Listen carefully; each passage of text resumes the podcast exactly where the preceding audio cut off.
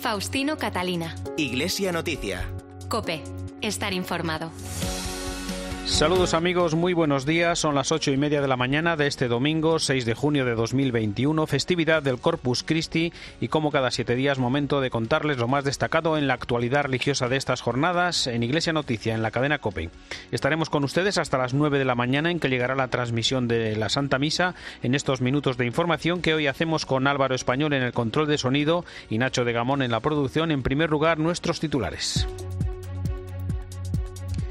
En este Corpus Christi, Día de Caridad, la Iglesia invita a ser más pueblo y a aprovechar la salida de la pandemia para construir una sociedad renovada, más justa y más fraterna. Mientras tanto, la Comisión Episcopal para la Educación y Cultura ha lanzado la campaña Me apunto a religión que invita a las familias y alumnos a matricularse en esta asignatura en el próximo curso escolar. En el Vaticano se ha publicado una reforma del Código de Derecho Canónico sobre las sanciones penales en la Iglesia que afecta desde los casos de abusos a menores a los nuevos delitos de corrupción económica y financiera. Además, la diócesis de Palencia celebra el séptimo centenario de la construcción de su catedral. Jaén prepara la clausura del centenario del nacimiento del beato Manuel Lozano Garrido, Lolo, y el rey Felipe VI inaugurará el próximo 29 de junio la exposición, la exposición Lux de las Edades del Hombre que tendrá lugar en Burgos, Carrión de los Condes y Sahagún. Faustino Catalina. Iglesia Noticia. Cope. Estar informado. La Iglesia celebra hoy la festividad del Corpus Christi, el Día de Caridad, en el que Caritas nos invita a ser más pueblo y aprovechar la salida de la pandemia para construir una sociedad nueva y renovada, más justa y más fraterna, construida entre todos. Tras estos largos meses en los que se han sucedido situaciones adversas por la muerte, la enfermedad, la inseguridad y la soledad, es el momento de tender las manos para trabajar unidos y en caridad por el bien común. Eva San Martín es la coordinadora de la campaña institucional de Caritas Española. Con motivo de la celebración del Día de Caridad, este año Caritas te invita a ser más pueblo. Sí, has oído bien. Te invitamos a recrear nuestra forma de relacionarnos como sociedad, a sentirnos personas más cercanas y disponibles, más solidarias, más vecinos y vecinas. Estos últimos meses hemos escuchado por todas partes eso de volver a la normalidad. Pero en Caritas queremos que sea distinta y mucho mejor que la de antes. Apostamos por una normalidad más justa y fraterna, en la que todas las personas tengan su lugar, especialmente las más pobres, frágiles y vulnerables, en la que seamos capaces de ayudarnos unos a otros a mirar hacia adelante y a tomar conciencia de que los sueños se construyen juntos, en comunidad. Por eso, hoy te invitamos a recuperar la amabilidad, la sonrisa, la ternura y a que realices gestos que contribuyan a sembrar justicia y esperanza, porque entre todos podemos hacer del mundo un pueblo.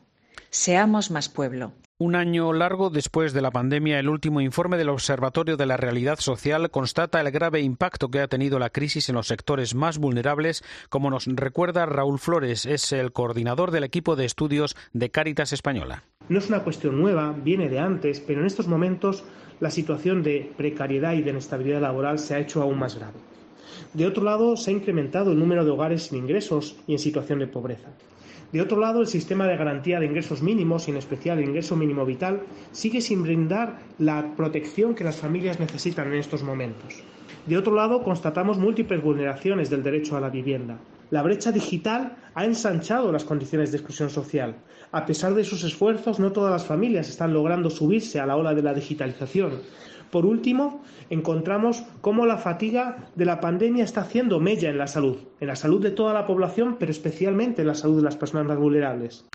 Aurora es madre de dos hijos y vive en una de las residencias de Cáritas Madrid.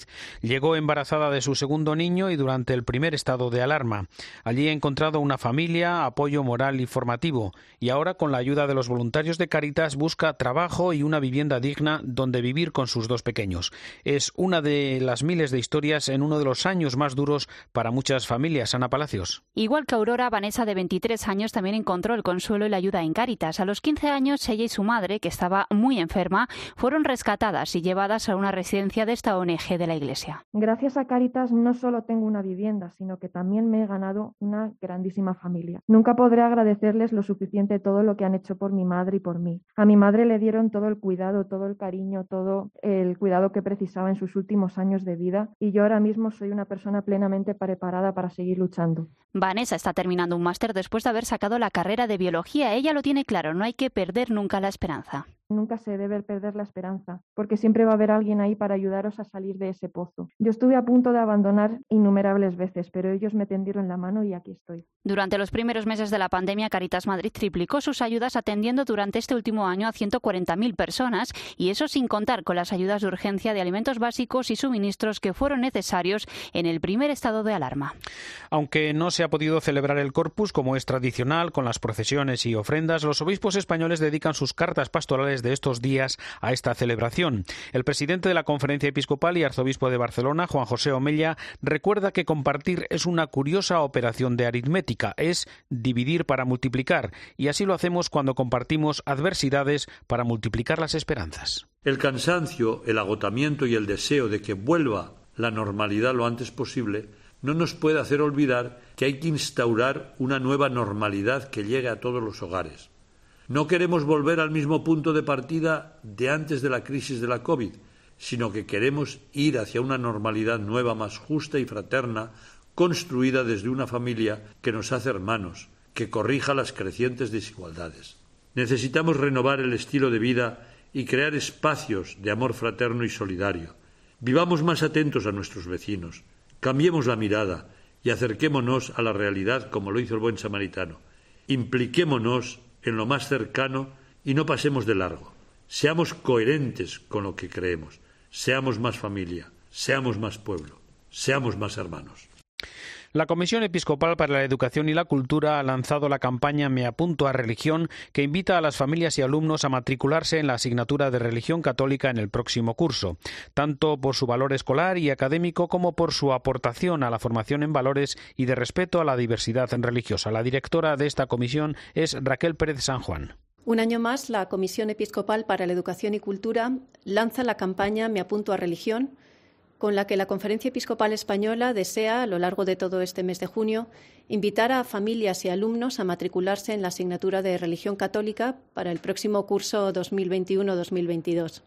Eh, la campaña anima a la elección de la asignatura de religión, subrayando su carácter escolar y académico y su aportación específica al desarrollo integral de los alumnos y la articulación de sociedades respetuosas en la diversidad religiosa, esta campaña se suma así a aquellas acciones que las distintas delegaciones diocesanas de enseñanza están realizando con esta misma finalidad y muchas de las cuales ya están en marcha, puesto que los periodos de matriculación varían eh, según las comunidades autónomas. Nuestra campaña está dirigida fundamentalmente a, las familias que tienen hijos en, edad escolar, en las primeras etapas, en infantil y primaria, y también a los estudiantes de secundaria, y por ello lo lanzamos en dos tipos de soporte, tanto en redes sociales como a través de, de anuncios en la prensa online. Faustino Catalina. Iglesia Noticia. Cope. Estar informado. Y en Iglesia Noticia comenzamos el tiempo para la información internacional en el Vaticano. El Papa celebrará esta tarde la Eucaristía en la fiesta del Corpus Christi, en esta ocasión con algunas modificaciones a causa de la pandemia.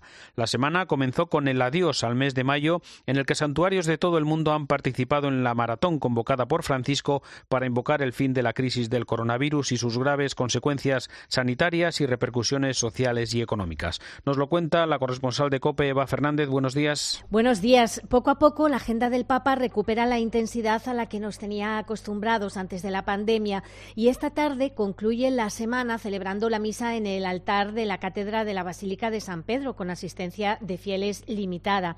Por segundo año consecutivo no se ha podido celebrar la fiesta del Corpus Christi de forma habitual.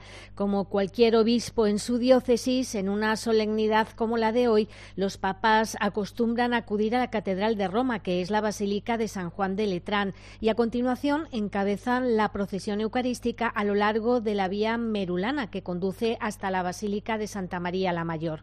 De forma excepcional, tanto Francisco como ya hiciera antes San Pablo VI acudieron en alguna ocasión a la cercana localidad de Ostia o a un barrio obrero de Roma. El Papa arrancaba la semana clausurando el maratón de oración del Rosario en los jardines vaticanos ante la Virgen desatanudos, una advocación que representa a la Virgen desatando los nudos de una cinta, un símbolo de los problemas, de las dificultades, de los nudos que tenemos todos y que la Virgen se encarga de ir desatando cuando se lo pedimos. Al finalizar la oración, en la que participaron niños que acaban de realizar la comunión de una parroquia de Viterbo, el Papa dedicó a los fieles unas palabras finales. Ho visto tanta partecipazione tra il popolo di Dio che a una sola voce hanno innalzato la loro preghiera alla Santa Madre di Dio. Continuiamo a chiedere al Signore che protegga il mondo intero dalla pandemia e a tutti, senza esclusione, sia data presto la possibilità di mettersi al riparo attraverso il vaccino. Los misterios del Rosario se ofrecieron por cinco intenciones, todas relacionadas con las heridas, la soledad y la indiferencia que han sufrido tantas personas durante la pandemia. El martes se publicó una nueva constitución apostólica por la que el Papa Francisco reforma el libro sexto del Código de Derecho Canónico sobre las sanciones penales en la Iglesia. Además de imponer penas por los casos de abusos a menores o los nuevos delitos de corrupción económica o financiera, esta reforma quiere prevenir males mayores y sanar heridas del pasado. ¿Cuáles son los principales cambios y novedades, Eva? Es como dices, un documento de gran magnitud e importancia que supone un paso adelante más para erradicar abusos tanto de menores como de tipo económico, endureciendo las penas y extendiéndolas a laicos que trabajan en actividades pastorales. En esta nueva Constitución Apostólica, que lleva por nombre Apacentad la Grey de Dios, el Papa recuerda que se había visto necesario especificar las penas para cada delito e incluir la reparación. La última versión era de 1983 y daba gran margen de maniobra a los obispos. La reforma cambia casi el 80% de los 89 cánones sobre las penas, dando a los pastores más medios para actuar con rapidez por la vía administrativa. Juan Ignacio Arrieta es el el secretario del Pontificio Consejo de Textos Legislativos. A veces son modificaciones muy ligeras. Por ejemplo, en un canon donde decía eh, el, obispo puede castigar. Ahora se dice el obispo debe castigar. Eh, o cuando donde antes se decía eh, se debe imponer una pena justa, ahora se dice se debe imponer la pena que dice el canon tal. A veces son cosas pequeñas. El texto revisado entrará en vigor el 8 de diciembre y tipifica delitos nuevos como la no ejecución de una sentencia, así como los delitos de tipo patrimonial, como la venta de bienes eclesiásticos sin las debidas consultas. Entre otros aspectos, la reforma obliga a comunicar los delitos de los que se tenga conocimiento. Los laicos con cargo en la Iglesia podrán ser sancionados desde el punto de vista canónico, por ejemplo, por abusos o por mala gestión económica, y en lo que se refiere a los abusos eh, pasan de ser delitos contra obligaciones especiales a convertirse en delitos contra la vida, la dignidad y la libertad de las personas. Fue Benedicto XVI quien comenzó la reforma en 2009 y ha durado casi 12 años. Desde entonces, el Pontificio Consejo para los Textos Legislativos ha reunido a expertos y a conferencias episcopales hasta culminar el resultado con estos nuevos artículos. Pues completamos el análisis y alcance de esta reforma en el Código de Derecho Canónico con el análisis de nuestro colaborador en Roma, Antonio Pelayo. Buenos días. Buenos días. Hace ya algún tiempo mi querido y admirado profesor de Derecho Canónico, el padre Díaz Moreno, me confesó que lo que menos le gustaba del Código de 1983 era su libro sexto, que se trata de las sanciones en la Iglesia. El sabio jesuita le habrá complacido que el Papa Francisco haya decidido reformarlo. Que no ha sido un simple retoque estético lo demuestra que de los 89 cánones que componen dicho libro, han sido modificados 63, otros nueve cambiados de sitio y solo 17 siguen sin mutación alguna. 14 años han sido necesarios para llevar a cabo esta radical revisión iniciada durante el papado de Benedicto XVI. Presentando esta reforma con una constitución apostólica, Bergoglio ha afirmado que para responder adecuadamente a las exigencias de la Iglesia en todo el mundo resultaba evidente la necesidad de revisar la disciplina penal. Basta evocar la plaga de los abusos sexuales a menores y adultos vulnerables para comprender la urgencia de esta reforma. El miedo a sancionar estos delitos en el pasado reciente ha facilitado la multiplicación de los escándalos.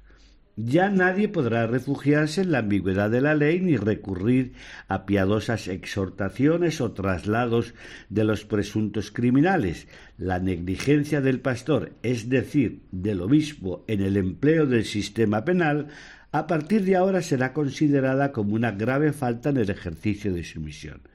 El Papa endurece las leyes contra los abusos sexuales y en los casos extremos será necesario aplicar la expulsión del Estado clerical, sanciones similares que se aplicarán también a los religiosos no sacerdotes y a los seglares que tengan alguna responsabilidad o función en las organizaciones de la Iglesia. El Santo Padre recuerda que la caridad exige que los pastores recurran al sistema penal siempre que deban hacerlo. Lo exige la dignidad de las víctimas ultrajadas, la reparación del daño causado y la credibilidad de la Iglesia que ha sufrido un grave deterioro por tan infames crímenes. Desde Roma les ha hablado Antonio Pelayo. Gracias, Antonio. La Asamblea Mundial de la Salud ha adoptado por consenso la participación de la Santa Sede en esta organización mundial, con lo que se formaliza su participación en los trabajos en calidad de Estado no miembro observador. Mientras tanto, el Papa, que el miércoles continuó sus catequesis sobre la oración en la audiencia general, recibió en el Vaticano a la Federación Italiana de Baloncesto, Eva. Una semana más en su catequesis dedicada a la oración, el Papa nos animó a no olvidar que Jesús reza por nosotros al Padre aún en el momento de la prueba, por lo que siempre debemos confiar en Él. Jesús nos asegura que aun cuando sintamos que nuestras oraciones parezcan vanas o ineficaces, Él no nos abandona, está siempre a nuestro lado. Reza en nosotros y con nosotros. Intercede a nuestro favor nos alienta a que perseveremos en la oración, sobre todo en los momentos más difíciles de nuestro camino. Al saludar a los fieles de lengua española, invitó a pedir a Dios en este mes de junio dedicado al corazón de Jesús que nos conceda la gracia de permanecer siempre unidos a Él y también unidos entre nosotros por la participación en la Eucaristía.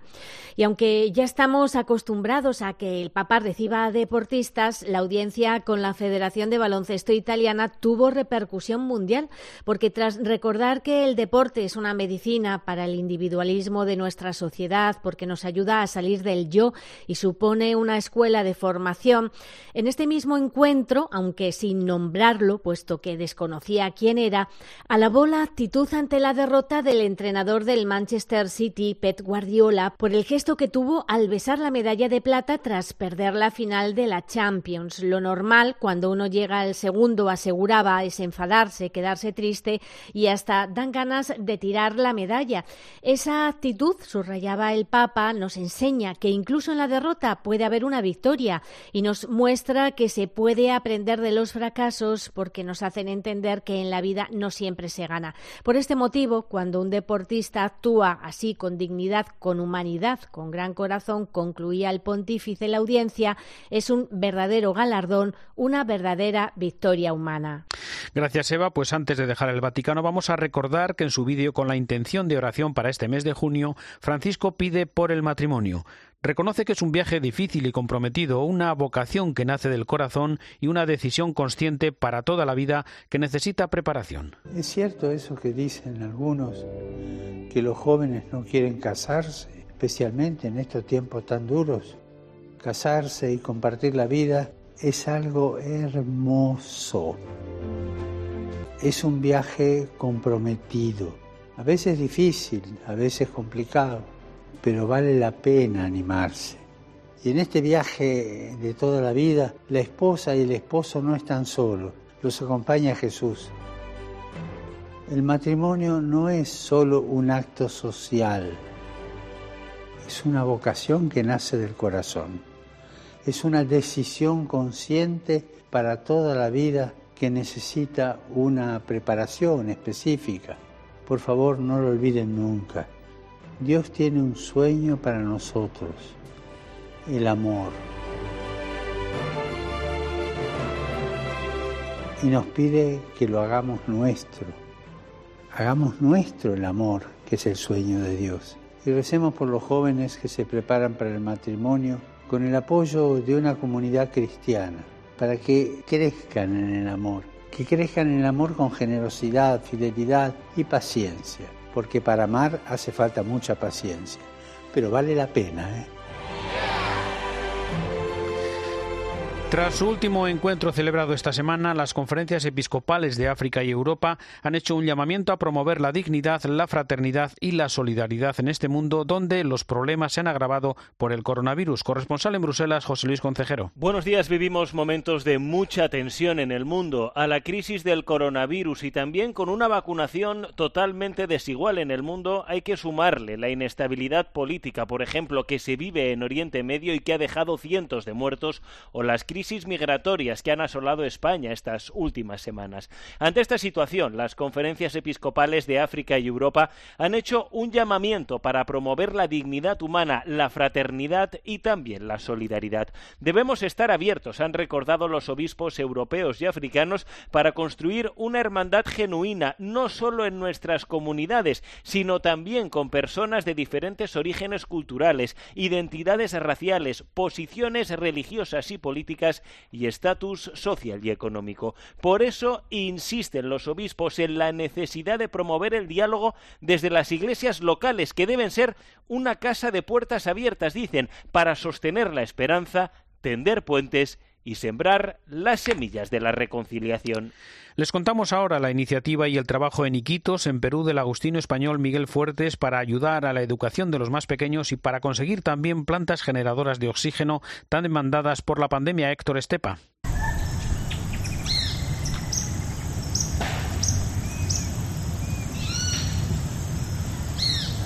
Así suena el Amazonas peruano, cerca de Iquitos, la capital de Loreto, una región muy afectada por el COVID-19 en Perú. La pandemia ha dejado una crisis sanitaria y también a muchos niños sin acceso a la educación. El gobierno creó un sistema de enseñanza a distancia por medio de radio, televisión e internet, pero uno de cada cinco niños en las selvas de Loreto no tiene acceso a esos medios y la deserción escolar ha crecido hasta el 29%. La situación se complica en las comunidades más profundas de la espesura. Allí, además de que muchos no tienen receptores de radio, muchas veces ni siquiera llegan las ondas.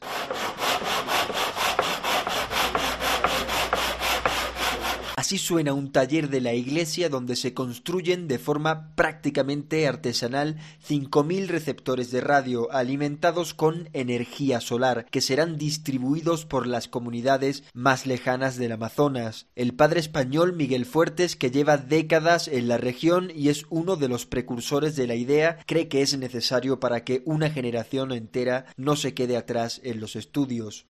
Esta situación al futuro va a ser desastroso para los niños y jóvenes que no han podido seguir eh, el año escolar. Porque claro, no se van a poder enfrentar en igualdad de condiciones a quienes han hecho los estudios normales, digamos, entre comillas también, pero cuando quieran buscar trabajo no lo van a encontrar. La pandemia ha afectado especialmente a las comunidades sin recursos del Amazonas, donde no pueden seguirse las recomendaciones del gobierno, como asegura el sacerdote agustino. Nos mandan lavar las manos cuando no hay agua, cuando hay que comprar el agua para cocinar y para beber. Nos mandan quedarnos en casa, que no salgamos cuando tenemos una casa de 15, 20 metros cuadrados y vivimos 6, 8, 10 personas. Nos mandan quedarnos en casa cuando trabajamos al día. El canal de radio de la iglesia Niquitos, La Voz de la Selva, emite en amplitud modulada el programa educativo del gobierno para intentar que llegue a los confines de la región y que muchos niños no pierdan el año escolar en uno de los lugares más recónditos de América. El nuncio del Papa en España, Bernardito Auza, presidió ayer en Palencia una misa conmemorativa del 700 aniversario del comienzo de la construcción de su catedral, una celebración de acción de gracias por los que han pertenecido y pertenecen a la comunidad cristiana de la diócesis palentina en un acontecimiento para el que se han programado numerosos actos religiosos y culturales para dar a conocer su rico patrimonio histórico y artístico durante los próximos meses. Mientras tanto, con la llegada de las reliquias a la catedral de Jaén, han comenzado en la diócesis andaluza los actos de clausura del centenario del nacimiento del beato Manuel Lozano Garrido, Lolo. Además de una novena y una mesa redonda, la misa de clausura se celebrará el próximo domingo, 11 años después de su beatificación. Cope Jaén, Antonio Agudo. Este miércoles, con el traslado de los restos del Beato Linarense a la catedral, comenzaban los actos de clausura del centenario de su nacimiento, el periodista Manuel Lozano Garrido Lolo, un año dedicado a recordar, descubrir y recuperar la figura de un santo de la puerta de al lado que supo vivir con plenitud y alegría la cruz de su enfermedad y que vivió volcado en su profesión, de la que se hizo sin quererlo modelo de periodistas, comunicadores y escritores. El obispo de Jaén, Monseñor Rodríguez Magro, ha dirigido una carta ensalzando la figura de Lolo, del que resalta su tarea evangelizadora entre los jóvenes, su santificación en la enfermedad y su clara vocación de periodista y escritor en la que unió la calidad pero también la santidad. Por cierto que en la Catedral de Jaén se puede visitar una exposición que recoge no pocos enseres y objetos personales del Beato, primer periodista seglar beatificado. El rey Felipe VI inaugurará el próximo 29 de junio la exposición Lux de las Edades del Hombre, que comparte cinco sedes en Burgos, Carrión de los Condes y Sahagún. Gonzalo Jiménez es el secretario general de esta fundación mostrar el rostro de la Virgen, insisto, a una sociedad secularizada. ¿no? Ese es el, mensaje fundamental que nosotros eh, desarrollamos a lo largo de toda la exposición, porque incluso en Burgos, donde abordamos un poco la significación de las catedrales con motivo de ese octavo centenario, tenemos un último, un último capítulo, un quinto capítulo que está dedicado a María, eh, donde hemos intentado traer pues de las de las obras eh, no solamente más bellas, más ricas, eh, digamos desde un punto de vista artístico, sino más devocionales de las de, de, la mayoría de las catedrales españolas, ¿no? Entonces va a ser un, último capítulo realmente eh, bellísimo el nuevo subsecretario de la Congregación para el Culto Divino y la Disciplina de los Sacramentos, el vallisoletano Aurelio García Macías, nos ha contado en COPE algunos de los trabajos eh, que se hacen en ese dicasterio. Nos dedicamos a, por ejemplo, las Biblias en todas las lenguas. Tienen que pasar porque van a convertirse en leccionarios, van a ser proclamadas en la liturgia, o misales y libros litúrgicos de todo el mundo. Ahora, por ejemplo, tengo sobre la mesa el misal de Camboya, tengo lo ordinario de la misa, algunas oraciones de la misa en lengua ácera de Azerbaiyán. ¿Por qué? Porque allí ni siquiera hay misal. Tenemos que estar discerniendo algunos ritos funerarios del África precisamente por el contagio de animismo. O, por ejemplo, eh, eh, tenemos ahora también un trabajo con las culturas de México, las culturas indígenas de México, con el altar maya, que ellos que reivindican un altar maya. O, por ejemplo, una visita celímina que hemos tenido de los obispos de la Polinesia, de Oceanía, que era curiosísimo, porque uno de los obispos nos decía que tenía una diócesis de casi un millón de kilómetros cuadrados, en la que los sacerdotes iban cada 16 años a, a, las islas. ¿Qué hacer allí? ¿Cómo se hace esa liturgia? ¿Quién se encarga? El cardenal alemán Reinhard Marx ha pedido al Papa que acepte su renuncia como arzobispo de Múnich y Freising por su corresponsabilidad en la catástrofe de los abusos sexuales por parte de responsables de la Iglesia en las últimas décadas. En una carta dirigida al Papa Francisco, admite que las investigaciones sobre abusos sexuales han mostrado mucho fracaso personal y errores administrativos y considera que el debate sobre esta polémica cuestión ha permitido ver que algunos en la Iglesia no quisieron reconocer la corresponsabilidad y con ello la culpa de la institución y se posicionaron así contra cualquier diálogo de reforma y renovación en relación con la crisis de los abusos. El cardenal Marx considera además que la Iglesia Católica se encuentra en lo que denomina un punto muerto y dice que con su renuncia quiere mostrar un signo personal para que se produzca un nuevo comienzo y mostrar que el puesto no está por delante, sino por encargo del Evangelio. La renuncia del cardenal se conoce después de que la semana pasada el Papa anunciara el envío de una comisión a Colonia para analizar los cientos de casos de abusos sexuales a menores cometidos en esa archidiócesis. Llegamos así al final de esta edición del informativo Iglesia Noticia, programa 1727 en este domingo 6 de junio de 2021. Tras la última hora de la actualidad en España y el mundo, la Santa Misa. Hasta dentro de siete días, un saludo de Faustino Catalina.